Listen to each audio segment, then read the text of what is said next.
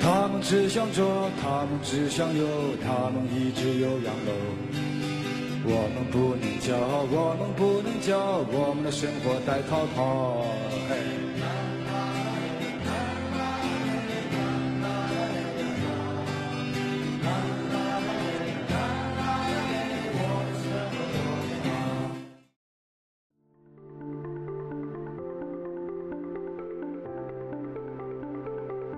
欢迎来到四零四档案馆，在这里，我们一起穿越中国数字高墙。中国数字时代本周推荐媒体《莽莽》，一本涉猎时政、社会、文化等议题的独立中文杂志，成员为身在海外、热爱自由的一群人，既致力于现实行动，亦想捍卫以中文自由写作的权利，用母语来记录、对抗遗忘和发起辩论。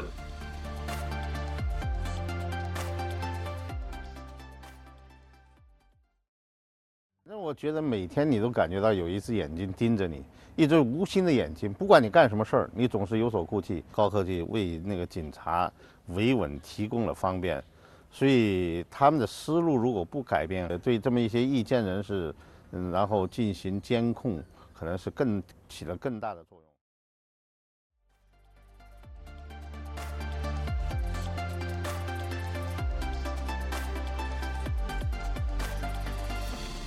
我们刚才听到的是诗人季风对于中国个人自由的看法。我们首先关注卡托研究所：中国经济自由好过个人自由。一月二十六日，美国知名自由意志主义智库卡托研究所联合弗雷泽研究所共同发布了二零二二年人类自由指数。中国在一百六十五个国家和地区中位列第一百五十二名。该指数通过八十三个指标衡量了关于个人自由和经济自由两部分编写而成。中国在经济自由部分排名一。一百一十六名，远远好于个人自由部分的一百五十四名。在全球范围内，各国自由程度差别极大。全球只有百分之十三点四的人口生活在指数排名前四分之一的区域，将近百分之四十的人口生活在指数倒数四分之一的区域，超过百分之七十五的人口生活在该指数中位数以下的区域。其中，瑞士自由度排名第一，其次是新西兰和各个北欧国家。在东亚国家中，中国是排名最低的，而台湾则排名最高，位列第十四名，其他国家分别为日本排第十六名，韩国三十名，香港三十四名，蒙古五十一名。二零零七年，全球自由度达到高点。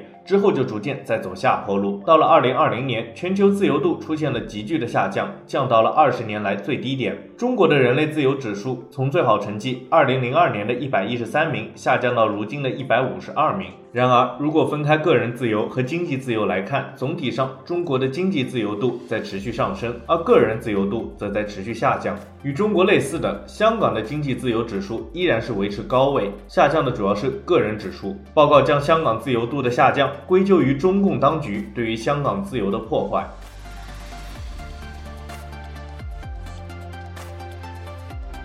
我们接着关注美国前财长谨慎脱钩，与中国的竞争重在内政。美国共和党籍前财政部长保尔森在《外交事务》杂志上发文，批评现任民主党政府的对华政策。他回忆了2008年金融危机时与中国的合作。他认为当下的世界与08年相像，然而唯一不同的是中美对抗和中国咄咄逼人的领导层。他表示，双方几乎都从国家安全的角度看待中美关系的方方面面，哪怕是曾经被视为积极的问题，例如可以创造就业的投资和共同技术创新。他指出，美国对华政策的问题是华盛顿正在冒着对抗经济引力的风险，美国在建立一个对抗中国的盟友。然而，除了美国，没有一个国家愿意在经济上脱钩，反而是加深贸易关系。他批评拜登政府奉行以工人为中心的贸易政策。看起来非常像保护主义，而这样的做法不仅仅会伤害中国的经济，也会伤害美国的经济。他表示，归根结底，与中国的竞争始于国内。美国和中国有着非常不同的政治制度，美国的政治制度是优越的，但是必须通过结果来证明。这意味着坚持使美国经济成为世界羡慕的对象，并支持美国国家安全的原则。这也意味着在国外展示经济领导力。他认为一定程度的脱钩不可避免，比如在一些高科技领域的脱钩是有必要的，但是大规模的脱钩并没有意义。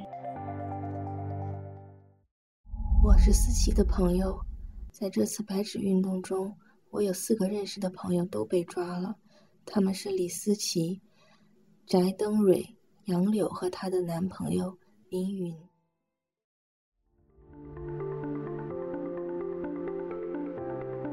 我们刚才听到的是白纸革命中被逮捕的示威者朋友接受采访。我们最后关注人权观察呼吁释放被捕的白纸青年。国际非政府组织人权观察于一月二十六日发布呼吁，要求中国当局释放因为参加白纸运动而被捕的抗议者，并停止骚扰抗议者的律师和朋友。人权观察中国部高级研究员王亚秋表示，中国各地民众甘愿冒着巨大的风险争取人权，中国当局不应压制这些抗议，然而应该允许所有人和平表达意见。人权观察也对抗议活动表示了认可，尽管中国经常发生针对个别地方政府的小规模抗议，然而公开呼喊习近平下台或结束共产党统治的口号则是极为罕见的。人权观察指出，中国当局应该遵守自己的宪法和世界人权宣言。中国宪法第三十五条规定，公民享有集会、结社、游行、示威的自由。国际法方面，世界人权宣言和中国签署单位批准的公民权利和政治权利国际公约都保护了中国公民集会和游行示威的权利。因此，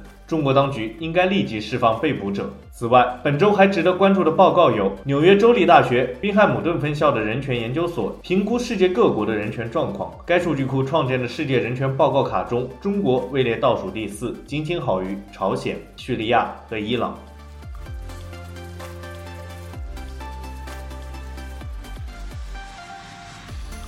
以上就是本期报告会关注的文章。中国数字时代 （CDT） 致力于记录和传播中文互联网上被审查的信息，以及人们与审查对抗的努力。欢迎大家通过电报、Telegram 平台向我们投稿，为记录和对抗中国网络审查做出你的贡献。投稿地址请见本期播客的文字简介。阅读更多内容，请访问我们的网站 cdt.media。